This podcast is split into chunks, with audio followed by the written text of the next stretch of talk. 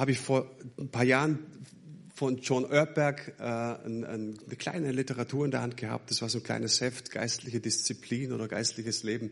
Und er sagt so, ja, was, was macht denn eigentlich die Mama, die den ganzen Tag voll an, auf Anschlag ist, ähm, zwei, drei Kinder hat? Ja, was, was macht denn die? Die hat keine Zeit zum Beten. Ne? Das fand ich so schön, dass er resümiert hat und gesagt hat, hey, äh, alles zählt. Ja, alles zählt. Der, der Alltag, die Tätigkeiten, wie ich mit den Kindern umgehe. Es ist alles, wenn du so möchtest, kann alles zu einer geistlichen Disziplin werden in deinem Leben. Und dann zählt alles. Ja, so super äh, entlastend, wie ich finde. Ähm, jetzt habe ich gerade festgestellt, dass mein, mein Tablet, wo meine Unterlagen drin sind, noch am Platz liegt. Brauche ich. Ohne geht's bei mir noch nicht. Ähm, ich habe es gerade schon gesagt, wir beenden heute unsere Predigtreihe. Und ich möchte mit euch noch über ein ganz wichtiges Thema sprechen. Ich glaube, es gibt so einen ganz, ganz entscheidenden Punkt, der uns immer wieder so einen Strich durch die Rechnung macht. Bei all diesen Gedanken, die wir gehört haben. Und zwar geht es da um unseren Hang, dass wir uns übertrieben Sorgen machen. Dass Sorgen einfach so in den Alltag einfallen und einfach die Macht haben und, und die Kraft haben, uns, uns wirklich unsere Freude und die Lust am Herrn auch voll zu rauben. Und ähm, deswegen glaube ich, dass wir uns darüber Gedanken machen sollten, wenn ich mein Skript offen habe.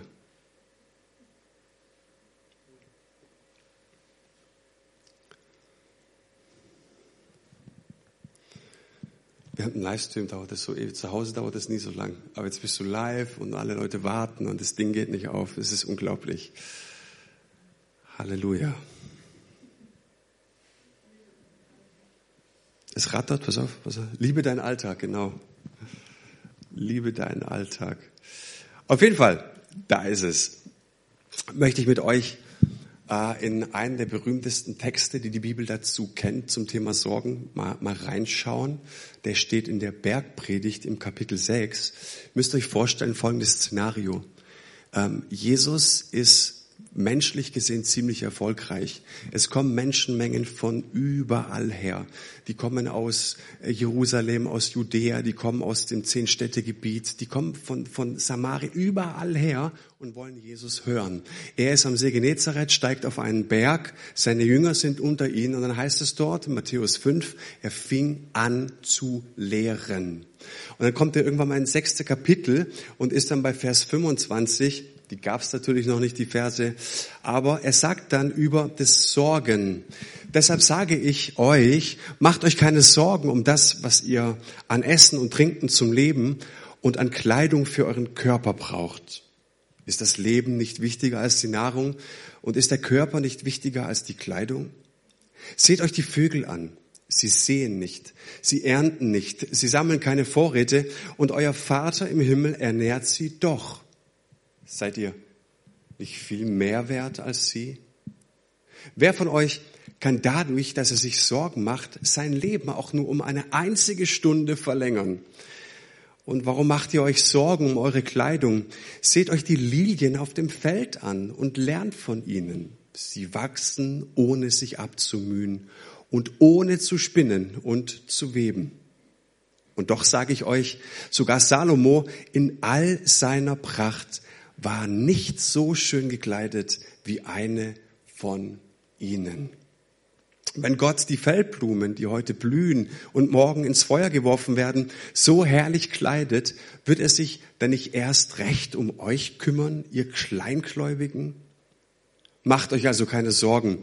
Fragt nicht, was sollen wir essen, was sollen wir trinken, was sollen wir anziehen, denn um diese Dinge geht es den Heiden, die Gott nicht kennen. Euer Vater im Himmel aber weiß, dass ihr das alles braucht. Es soll euch zuerst um Gottes Reich und Gottes Gerechtigkeit gehen.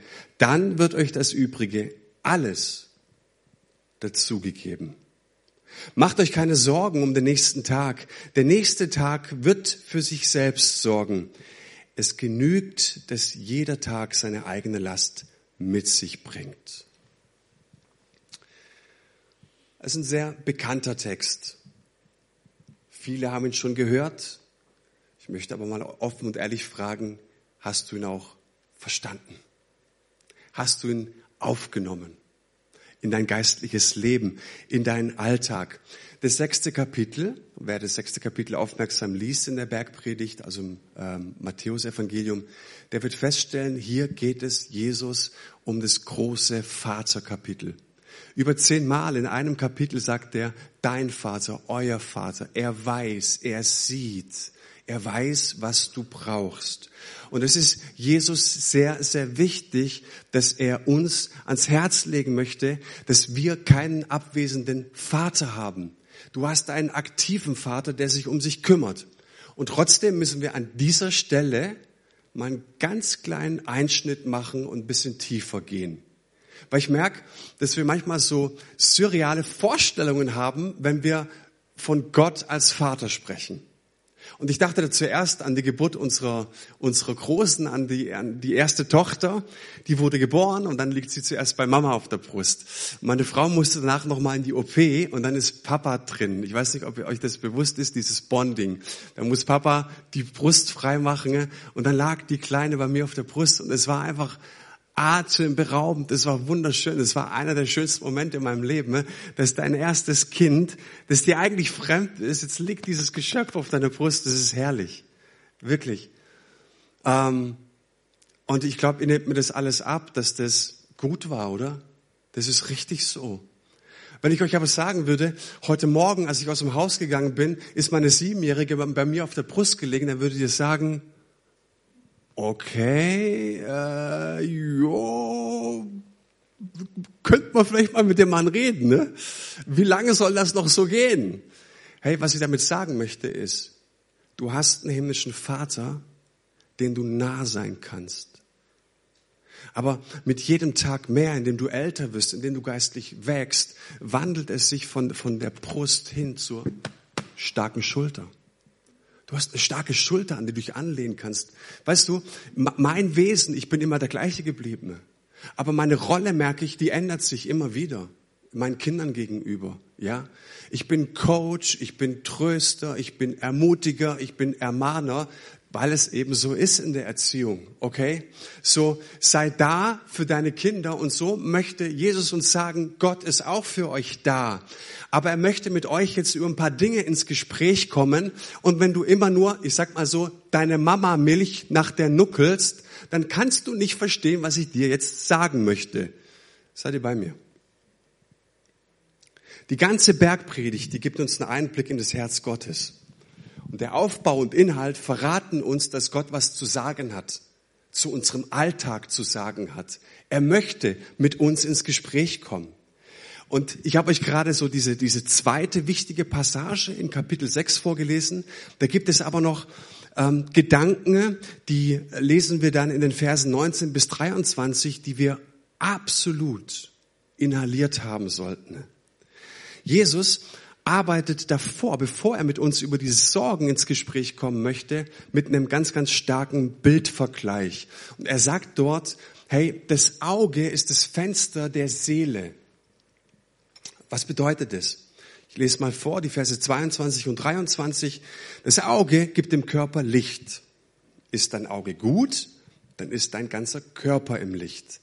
Ist dein Auge jedoch schlecht, dann ist dein ganzer Körper im Finsteren. Wenn nun das Licht in der Finsternis ist, was für eine Finsternis wird das sein?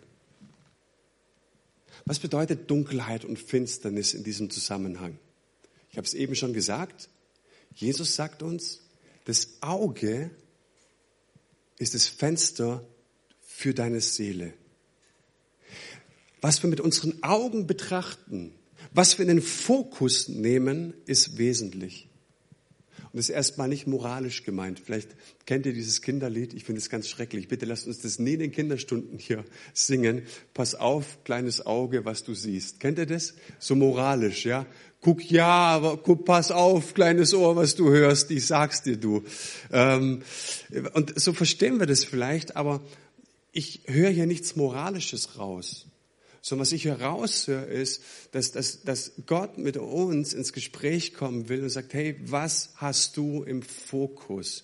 Was betrachtest du? Mit welcher Perspektive wachst du jeden Morgen auf? Das wird entscheidend sein. Es geht hier mehr oder minder um einen Lebensrhythmus. Auf was hast du dich grundsätzlich mit deiner Lebensmelodie eingestellt? Was siehst du? Das bedeutet, dass die Dunkelheit im Menschen eine Konsequenz von dem ist, was wir betrachten. Schon mal Gedanken darüber gemacht? Was du betrachtest, zu dem wirst du irgendwann mal. Und ich finde es interessant, im hebräischen Denken ist ähm, Sehen und Sein gleichbedeutend. Gewusst? Wichtig. Also vielleicht doch, kleines Auge, pass auf, was du siehst. Dunkelheit bedeutet, und ich gehe jetzt mit euch mal einen Schritt weiter, Dunkelheit bedeutet, dass der Mensch verschlossen ist für das Wesentliche im Leben.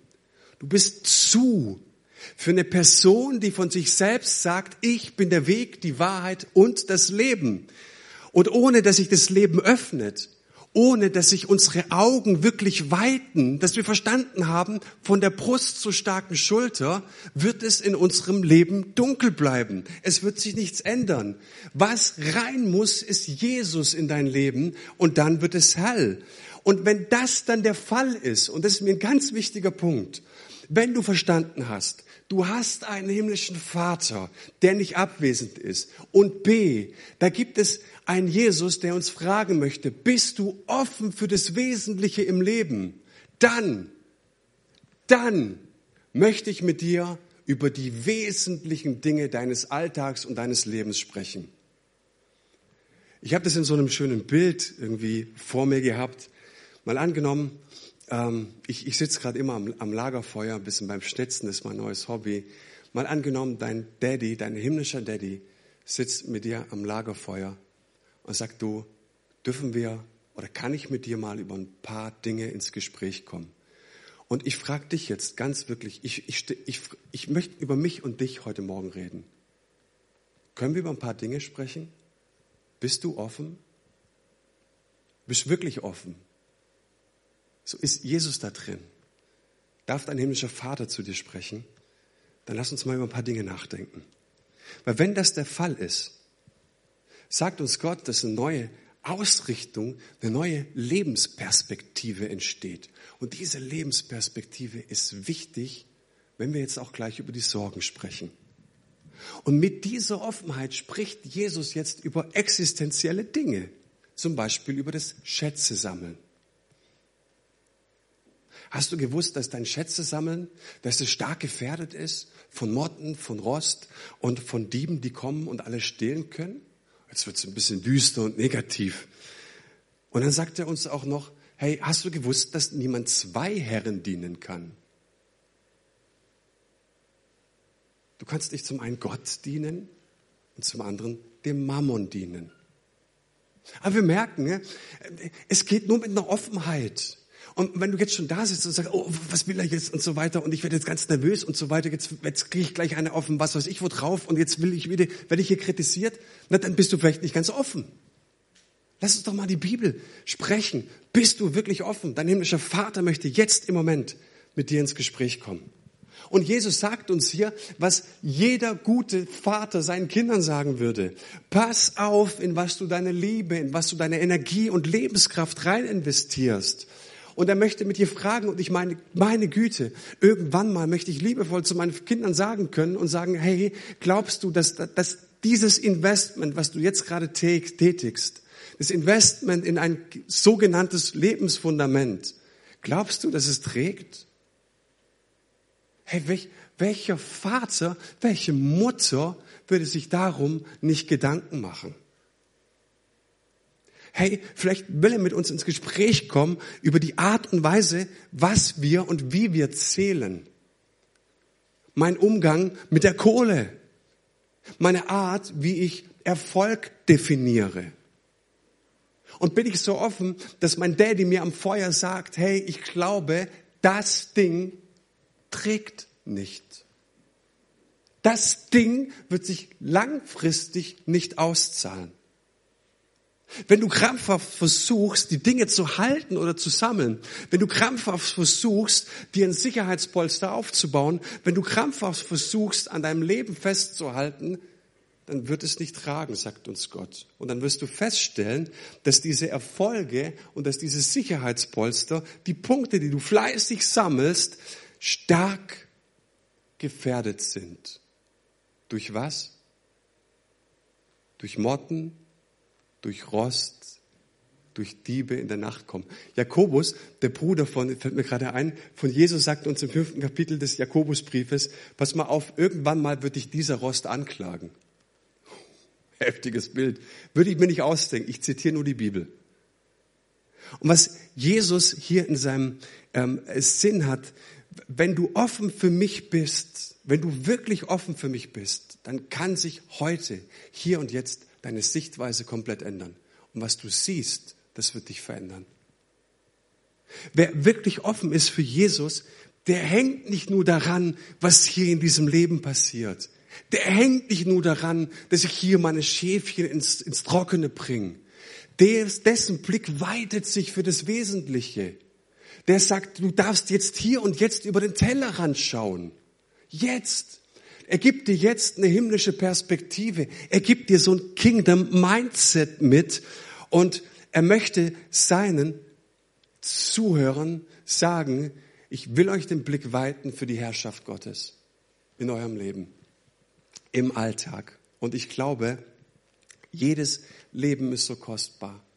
Jedes Leben ist so einzigartig. Und hier geht es nicht um eine Askese, in der uns alles verboten wird. Nein, genieße es. Wir kommen auch gleich noch drauf. Aber was er sagt, hey, dieses Leben hat eine gewisse Zeitspanne. Jedem von uns ist eine gewisse Zeit gegeben. Dieses Leben ist begrenzt. Und was in diesem Leben wirklich wichtig ist, dass du offen bist und dass du offen bleibst für den, der von sich selbst sagt, ich bin dein Versorger, ich bin das wahre Leben. Und sein Wille ist, dass er Herr in seinem Leben ist und dass du selbst und dass deine Seele nicht an Dingen verloren geht. Weil Motten und Rost und die Diebe in der Nacht sind Realitäten, die kommen. Darf dein Daddy darüber reden mit dir? Es gibt diesen reichen Kornbauern, von dem spricht Jesus. Und, und das ist toll. Und, und er sagt sich, also da gibt es einen Bauer, der hat richtig investiert und der sät jetzt die Felder und auf einmal hat er eine richtig reiche Ernte. Ist das jetzt irgendwie, ist, das ist doch eine unschuldige, ein unschuldiger Gewinn. Was, was soll denn der machen? Der sät und macht dann alles richtig. Auf einmal hat er eine fette Ernte. Und wenn du das Gleichnis kennst und schon mal gehört hast, die meisten Predigen sagen, das allein ist schon mal schlecht. Nee, und dann fängt er an, in sich selbst zu murmeln, ein Selbstgespräch. Und die sind ja immer interessant, weil wir da nicht politisch sind, sondern ganz offen und ehrlich zu uns selbst sprechen. So, und dann sagt er sich, ich will die alten, die kleinen Scheunen abreißen und ich will große bauen. Da kommen wir auch schon wieder um sehr ganz moralisch. Aber was ist denn daran moralisch? Ist doch super. wenn, der, wenn, der, wenn, der, wenn du in deinem Garten Tomaten anpflanzt, hast du eine reiche Ernte und sagst schon, ich brauche einen größeren Korb, das ist doch unschuldig, ist doch alles super. Aber wisst ihr, wo das Problem liegt? In dem Moment, in dem er in seinem Selbstgespräch sich selbst sagt, oh, jetzt kann ich mich zurücklehnen. Alles top. Alles top. Jetzt habe ich ausgesorgt.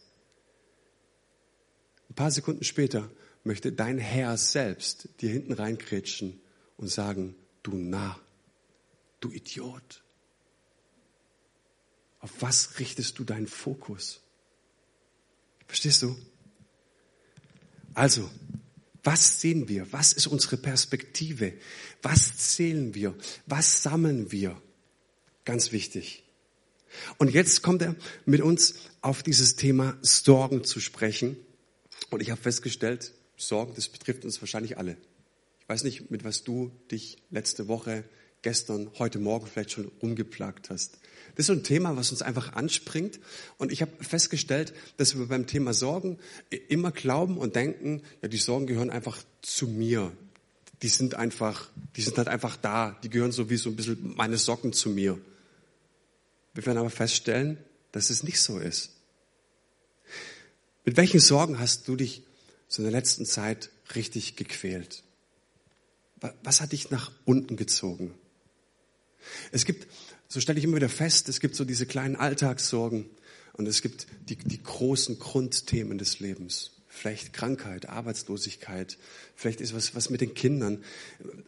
Was ist es, was dich so wirklich runterzieht? ich stelle immer wieder fest, dass Sorgen ein Grundthema des Lebens sind. So, und jetzt finde ich schön, ne, dass, dass wir einen Herrn haben, dass wir einen Gott haben, der uns nicht ständig immer nur auf die Schulter schlagen will, das ist super gemacht, sondern er sieht dich in deiner Sorge. Und er möchte mit dir ins Gespräch kommen, hey, um was sorgst du dich? Seit wann sorgst du dich? Warum sorgst du dich darum? Und schau doch mal, was das mit dir anrichtet.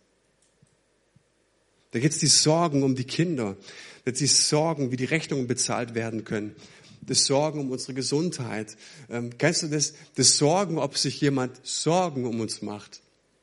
Wir können uns auf so vielfältige Art und Weise über Dinge sorgen, aber sie haben tatsächlich die Kraft, uns völlig leer werden zu lassen. Und ich habe festgestellt, Sorgen bleiben auch nie gleich belastend. Ja, Sorgen kannst du dir vorstellen wie so ein Strudel, der dich nach unten zieht. Die Sorge bleibt nicht gleich anstrengend, sondern sie wird eigentlich immer schwerer und zieht uns nach unten. Ne? Und damit möchte Jesus mit uns ins Gespräch kommen. Hey, das ist doch ein wesentliches Thema. Und ich finde es klasse, dass wenn es einer anspricht, die ganz wesentlichen Themen, dann ist es unser Gott. Wir werden auch feststellen, dass so sehr wir uns auch aus dem Sorgenstrudel befreien wollen, wenn uns irgendjemand kommt, der uns von diesen Sorgen befreien will, das schmeckt uns nicht so richtig.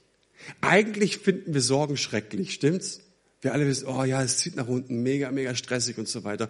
Wenn aber einer ums Eck kommt und sagt, hey, ich zeig dir ganz klaren Weg, wie du aus diesen Sorgen rauskommst, das schmeckt uns nicht. Und deswegen haben wir in der Kirchengeschichte ähm, erlebt, dass ganz, ganz viele Theologen, auch Menschen mit diesem sechsten Kapitel nichts anfangen konnten.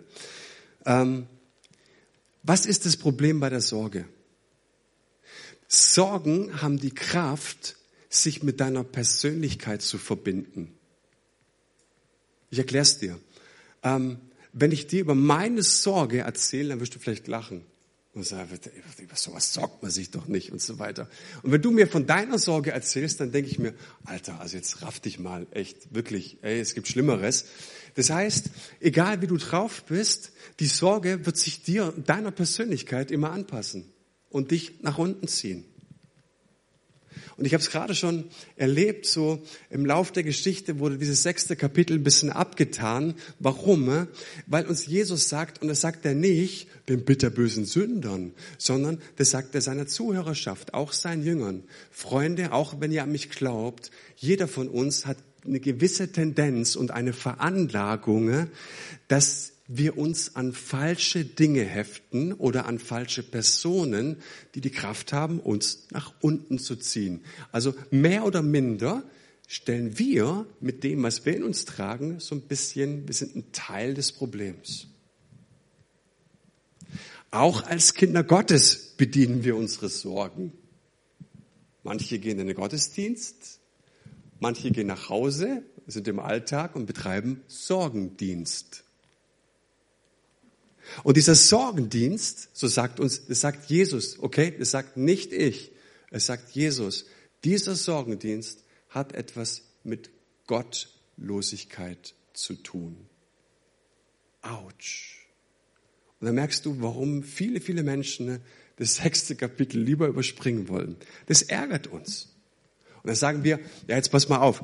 Also, wenn ihr, ich sag mal, wenn ihr, um was ihr euch sorgt, das ist alles Götzendienst, ja. Aber meine Sorge, meine Sorge ist berechtigt. Wenn du mal in meine Schuhe stecken würdest, dann würdest du dich genauso Sorgen machen. Und, und Gott denkt über meine Sorge genauso wie ich denke, aber bei euch ist Gottlosigkeit. Aber Jesus sagt uns, hey, wann immer du dir Sorgen machst, es hat immer, es ist immer ein Ausdruck von mangelndem Vertrauen. Und Sorgen sind nicht einfach nur da. Sie sind im Wesentlichen ein Ausdruck von dem, was wir dienen, wem wir dienen und was wir anbeten. Und ich glaube, dass Gott nicht kleinkariert ist. Ich glaube nicht, dass Gott uns sagt, du pass mal auf, ähm, also die Sorge um die Kinder, dass die was zum Anziehen haben und dass, dass, dass der Papa Brötchen verdienen muss für die Kinder und so weiter, hatte ich Götzendienst. Ich glaube nicht, dass, dass Gott kleinkariert ist. Ich meine, das versteht er doch. Aber es geht ihm grundsätzlich um die Sorge, die uns runterzieht und die Macht hat, uns zu zerstören. Und hier spricht er rein und sagt, euer Vater weiß, was ihr braucht, noch ehe ihr ihn bittet. Sorgen wollen bedient werden. Sie wollen immer bedient werden. Und wenn ich Sorgen bediene, dann erhalten sie auch immer einen Anspruch an meinem Geist. Dann sind sie da. Und wenn ich mich lange genug um ein Thema sorge und wenn ich darum drehe, dann bekommen sie eine götzendienerische Funktion. Genau das wird hier zum Ausdruck gebracht. Und jetzt kommen starke Bilder. Jesus kommt jetzt mit, mit zwei Bildern aus dem Alltag, die wir alle kennen und erst recht seine Zuhörerschaft von damals, die Vögel des Himmels. Sie sehen nicht, sagt er, sie ernten nicht, sie sammeln nicht in Scheunen. Okay.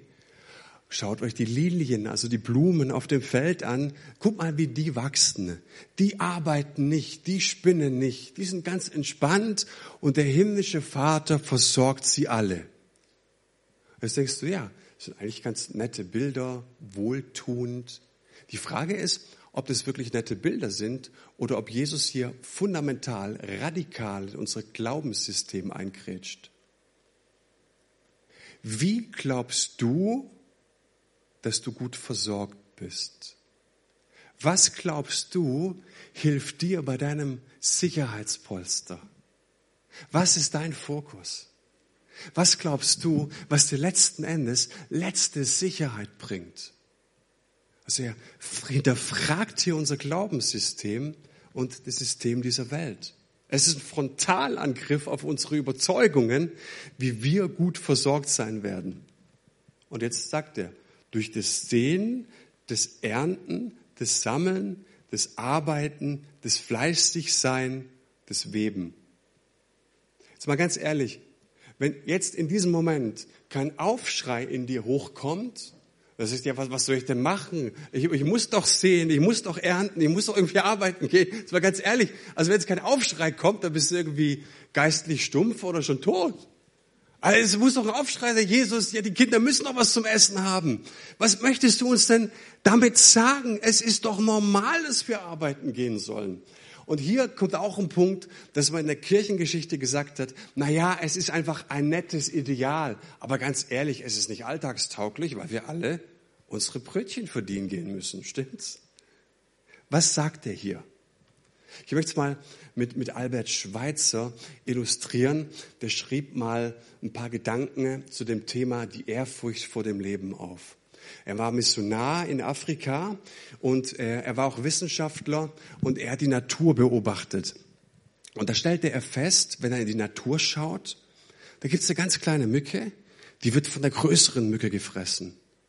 Dann kommt der Frosch, der auf dem Boden, auf einem Blatt oder auf dem, auf dem, auf dem Baum sitzt und schnappt die größere. Dann kommt die Schlange ums Eck und schnappt den Frosch. Da kommt der Greifvogel von oben und schlappt die Schlange. Und er sagt, eigentlich ist es brutal, dieses System. Die gehen nicht lieb miteinander um. Aber er hat festgestellt, dass jedes dieser Tiere immer nur genau so viel nimmt, wie es wirklich braucht. Der Mensch ist das einzige Tier, was sich immer mehr nimmt, als es wirklich braucht. Und darüber möchte Jesus mit uns ins Gespräch kommen. Wann ist genug? wie viel ist genug?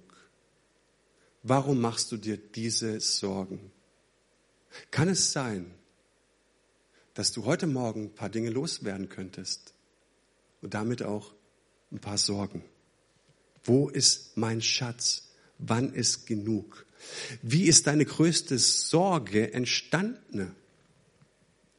Können wir das nachvollziehen? Die sind nicht einfach nur da, die sind irgendwie gekommen. Und oftmals beschweren wir uns dann als Kinder Gottes und sagen, Jesus, du siehst mich in meiner Sorge und du holst mich irgendwie nicht raus. Du siehst doch Jesus ganz klar und du sagst doch auch an einer anderen Stelle, werft alle eure Sorgen auf, auf Jesus und er wird uns befreien und werft die Sorge ans Kreuz und so weiter. Ja, das zählt auch. Aber weißt du, es gibt Sorgen, und er möchte mit uns um, um die Menge, um das Sammeln, um das Punktezählen ins Gespräch kommen. Und da sagt er ganz ehrlich, so viel du auch betest, du wirst immer nur eine Antwort von ihm bekommen. Und die Antwort lautet, wenn du aus diesem System nicht aussteigst, dann kann ich dir immer nur sagen, nach all dem trachten die Heiden. Jesus befreit dich immer nur von deinen Feinden, aber nicht von deinen Freunden. Du musst klar haben, was dein Feind ist, was dein Freund ist. Und dabei hilft dir Jesus am besten. Darf ich dich fragen, wir erinnern uns nochmal an das Gespräch beim Lagerfeuer mit dem Vater. Hat dein Vater, dein himmlischer Vater, die Erlaubnis, mit dir ins Gespräch zu kommen? Was deine Freunde sind und was deine Feinde sind.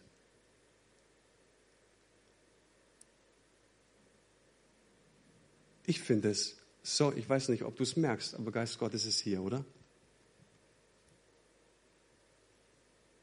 Wir, wir singen jeden Sonntag hier, du lässt mich nie allein, niemals lässt du mich allein, du bist gut. Aber darf der, der gut ist, mit dir ins Gespräch kommen über deine Freunde und deine Feinde. Er kann dir in manchen Fällen immer wieder nur sagen und den Finger in die Wunde der Gottlosigkeit legen, dass diese Sorgen nicht zu dir gehören sollten, weil du Freunde hast, anstatt sie Feinde sein sollten. Martin Luther sagt uns über Sorgen, könnt ihr noch? Bisschen müssen wir noch. Ähm, der Götze, zum einen sagt er, der Götze der Sorge vermag nichts. Und damit hat er recht. Weil du kannst dich sorgen und sorgen und rum und hirnen und ihr kennt das alle selber, muss ich euch nicht erklären, was da im Inneren passiert. Und, und ach Mensch, wie wird das alles und, und wird es gut und, und kümmert sich da jemand drum und was kann ich tun, was kann ich machen und so weiter. Und er sagt, er vermag nichts, weil nichts besser wird. Nichts wird besser. Und auf der anderen Seite sagt Luther, der Götze der Sorge, der vermag alles. Warum? Weil er die Kraft hat, uns nach unten zu ziehen, uns kaputt zu machen. Und er verdrängt das Vertrauen auf den himmlischen Vater. Das ist seine einzige Aufgabe. Er will dich wegziehen von dem einen, der sagt, ich bin das Leben. Und eindringlich weist uns Jesus auf dieses Thema hin und sagt, euer himmlischer Vater weiß doch, dass ihr das alles braucht. Er weiß es. Und jetzt ist die Frage, gibt es einen Weg daraus? Können wir die Sorgenlasten irgendwie loswerden? Wie werde ich diesen Götzen los, der mich immer wieder wegbringen will von meinem himmlischen Vater? Wie werde ich diese Last los? Wie komme ich aus diesem Sorgenstrudel raus? Das erste, und ich habe zwei Punkte. Das erste ist das Bewusstsein.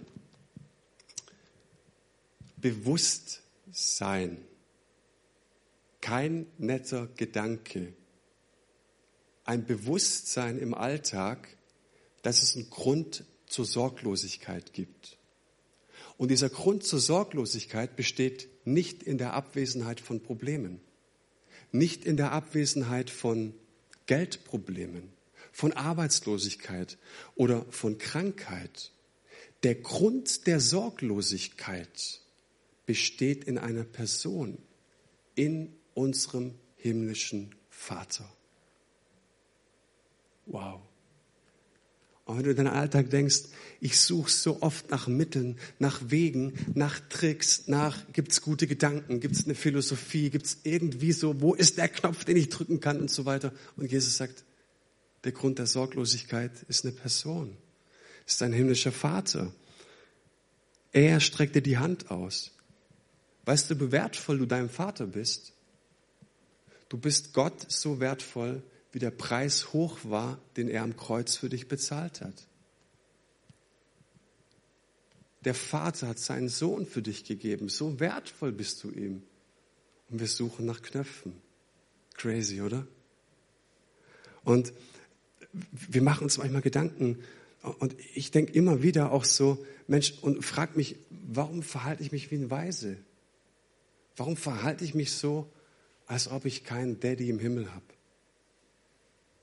Wir haben so viele Christen in unseren Kirchen sitzen, aber so wenig Kinder so wenig Töchter und Söhne. Hey, ein Vater, der um uns sorgt, den kannst du dir nicht erarbeiten. Ein Vater, den kannst du dir nicht verdienen. Ein Vater ist dir ein Vater. Und er sagt, euer Vater weiß, dass ihr das alles braucht und er wird sich um euch kümmern. Er ist nicht derjenige, den du irgendwie mit viel Mühe erreichen musst, sondern er ist für dich da. Und sage bitte niemals, ich habe einen himmlischen Vater, sondern du darfst sagen, ich habe den himmlischen Vater, den Vater. Und wisst ihr, was uns manchmal auch vorgegaukelt wird in der christlichen Welt? Na, wenn wir einen schlechten Vater erlebt haben, ne, einen abwesenden Vater erlebt haben, dann haben wir ein Problem mit unserem Gottesbild. Naja, stimmt teilweise. Aber darf ich mit euch mal den Rückschluss aus dieser Argumentation ziehen? Mal angenommen, wir würden alle positiven Eigenschaften unserer Väter zusammenlegen. Wir würden unglaublich viele Menschen zusammentrommeln, von mir aus ganz Heidenheim im Stadion und würden fünf Sessions und zehn Sessions machen und sagen, lasst uns mal alle Vater, positive Eigenschaften unserer Väter auf einen Tisch legen, okay? Und jetzt sind wir mal ganz großzügig, jetzt multiplizieren wir sie mit einer Million. Und das Ergebnis, was wird das Ergebnis sagen? Du wirst noch ewig nicht bei der Güte deines himmlischen Vaters. Du hast nicht einen Vater, du hast den himmlischen Vater. Und er ist der Grund für deine Sorglosigkeit. Und ich lade dich ein, nimm das mal mit ins Gebet. Verbring Zeit mit deinem Vater, dass er dir das zeigt. Und der zweite Grund für unsere Sorglosigkeit ist, wenn wir uns richtig ausgerichtet haben, haben wir allen Grund zur Freiheit. Vers 33. Es soll euch zuerst um Gottes Reich und Gottes Gerechtigkeit gehen, dann wird euch das Übrige alles dazugegeben. Macht euch keine Sorgen um den nächsten Tag. Der nächste Tag wird für sich selbst sorgen. Es genügt, dass jeder Tag seine eigene Last mit sich bringt. Jetzt noch mal anschnallen. Es wird viel schöner. Jeder Tag hat seine eigene Last. Ich habe lange Zeit gedacht, dass, dass Gott hier über ein gewisses Zeitmaß spricht, dass ich meinen Terminkalender schaue und schaue, ähm, was, wann habe ich mal ein bisschen Zeit für ihn? Aber Gott spricht nicht über irgendwelche Zeiten, sondern er spricht hier um das Bild, das er von dir und mir hat. Es ist ein Menschenbild, was er uns hier sagt. Und was er uns im Wesentlichen sagt, ist, ich beschreibe dich mal, lieber Mensch. Weißt du, wie ich dich ausgedacht habe? Dass du nur im Heute deine Sorgen niederlegen kannst und empfangen kannst. Nur heute. Gestern ist vorbei. Was morgen ist, weißt du nicht. Aber das Maß, das Gott gesetzt hat, ist heute.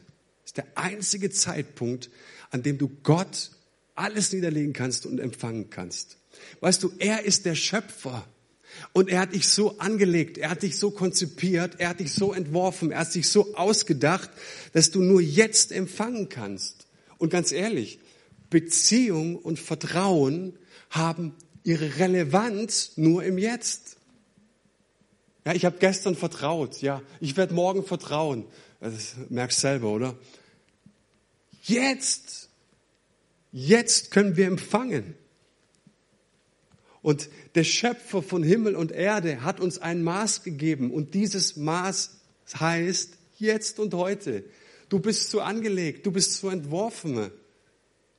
Du funktionierst nur so. Und ähm, der Geist der Sorge, der wird dich immer verleiten, an das Unheil von morgen und übermorgen zu denken. Oh, was kommt da noch alles? Furchtbar. Aber empfangen kannst du nur im Jetzt. Und das letzte, trachte zuerst. Trachte zuerst nach dem Reich Gottes. Und dann, dann kommt dieser Einspruch, und mal ganz ehrlich, da bin ich so fromm immer, jetzt mal ehrlich auf den Tisch. Mensch Gott, also siehst du nicht, was ich zu tun habe? Familie, Hausbau, renovieren, die Kinder, Homeschooling, mega, mega Stress, meine To-Dos, meine Listen. Ne? Und du weißt ja auch noch, dass ich ein bisschen Freizeit habe und so weiter. Hey, Fußball, jetzt ist gerade Champions League Abend, der Halbfinale. Come on, Gott! Was ist mit dir los? Und du kommst jetzt mit mir, trachte zuerst. Und dann könnten wir vielleicht auch noch sagen, also jetzt wird's unerhört. Gott, das finde ich schon ein bisschen unverschämt. Du siehst doch alles, was ich zu tun habe. Und du sagst auch immer, dass du ein guter Vater bist. Und ein guter Vater, der soll sich gefälligst hinten anstellen und warten, ne, bis ich Zeit habe. Stimmt's?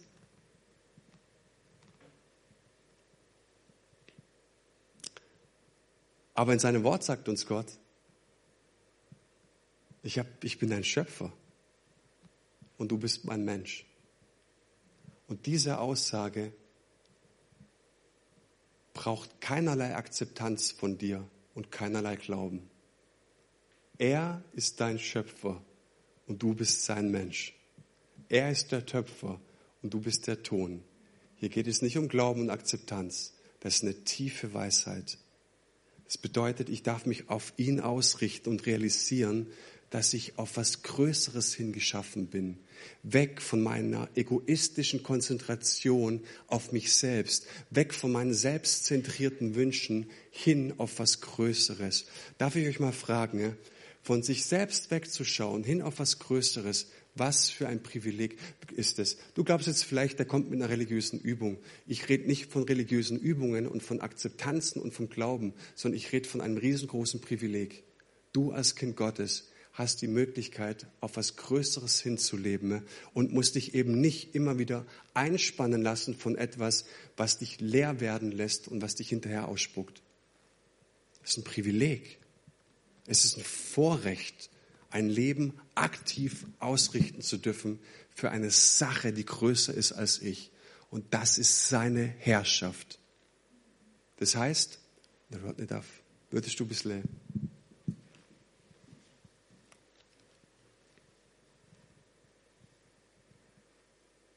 Jetzt noch mal ganz konkret. Bude bei der Fische.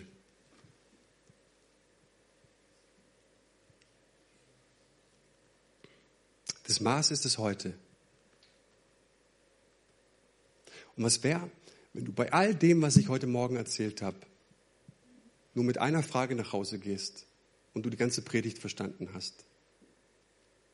Was wäre, wenn wir jeden Morgen aufwachen und eine wesentliche Frage auf unseren Lippen tragen, nämlich, was dient heute durch mein Leben deinem Königreich, mein Gott? Oder, ich gebe dir eine Alternative, vielleicht gefällt dir die Satzstellung nicht. Was willst du durch mich oder wie willst du durch mich wirksam sein, damit deine Herrschaft sichtbar wird? Wie willst du durch mich, Gott, wirksam sein? Ich habe Probleme, die hier oben stehen. Ich habe Sorgen, die mich erdrücken. Weißt du, wie viele Megathemen ich habe, die ich zuerst bearbeiten muss? Aber weißt du, um was es hier geht, sagt Jesus, stell eine Frage über alle Fragen. Gott, in meinen Herausforderungen, in meinen Nöten, in meinen Diskussionen, wenn ich morgens zur Arbeit fahre, wenn ich meinem Chef gegenüber sitze und der mich wieder fertig macht, dass ich in diesem Moment eine Frage stelle wie Gott willst du durch mich wirksam sein, damit deine Herrschaft sichtbar wird. Und wer das einübt und sagt, das ist fortan meine größte Sorge, dem verspricht der himmlische Vater, ich weiß alles, was du brauchst und es wird dir zufallen. Es wird dir zufallen. Kingdom first. Das Reich Gottes zuerst. Da, wo du bist. Im Druck, im Stress, im Leid, im Kummer, in, deinem, in deiner Freude, wenn du lachst, wenn du zur Arbeit fährst, wenn du morgens ins Bett geh, äh, abends ins Bett gehst, wenn du morgens aufwachst, was du tust. Diese eine wesentliche Frage. Gott, wie willst du durch mich wirksam sein, damit deine Herrschaft sichtbar wird? Deinen Kindern gegenüber, deiner Frau gegenüber. Komm on, da wo du bist, in deinem Alltag, beim Springreiten, beim Ponyreiten, beim Fußballspielen. Gott, wie willst du durch mich wirksam sein, damit dein Reich sichtbar wird? Lass das deine größte Sorge sein. Und ich glaube, dass das das größte Geheimnis in unserem Kindsein, in unserem Glauben ist. Ich spüre das. Wer das für sich angenommen hat, der merkt, es verändert alles. Weil du jetzt einen hast, der für dich streitet. Aber wenn ich für mich selbst streite, dann höre ich vielleicht immer wieder, weißt du, um das alles geht es den Heiden. Himmlischer Vater, ich danke dir von ganzem Herzen für diese Gedanken. Ich danke dir von ganzem Herzen für dieses Wort.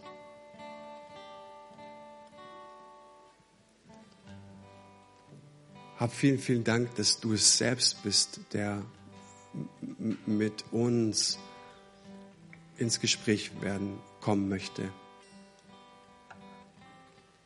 Hab vielen Dank, dass, dass jeder Einzelne, der, der es hört, der es sieht,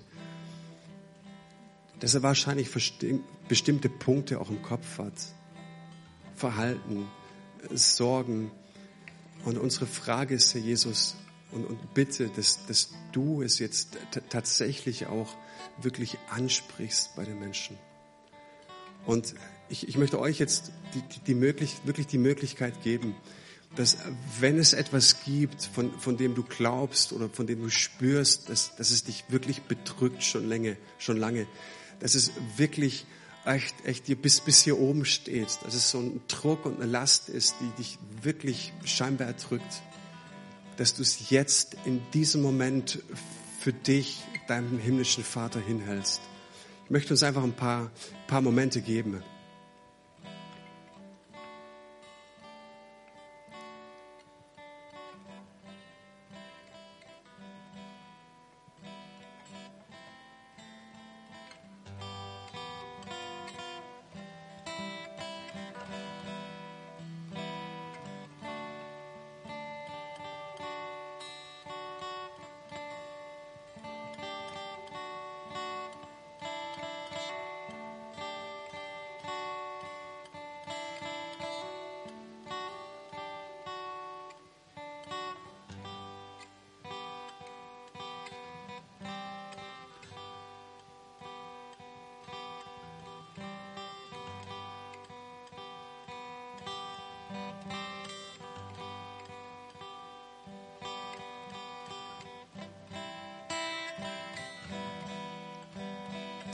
Vater, Dank, dass es dir immer um Beziehung geht.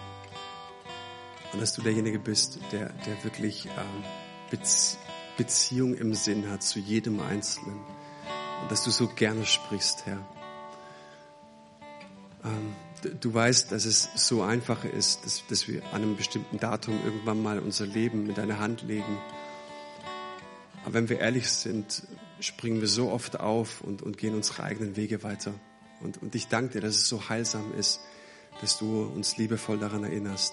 Sagen, hey, du und ich, wir hatten einen Deal.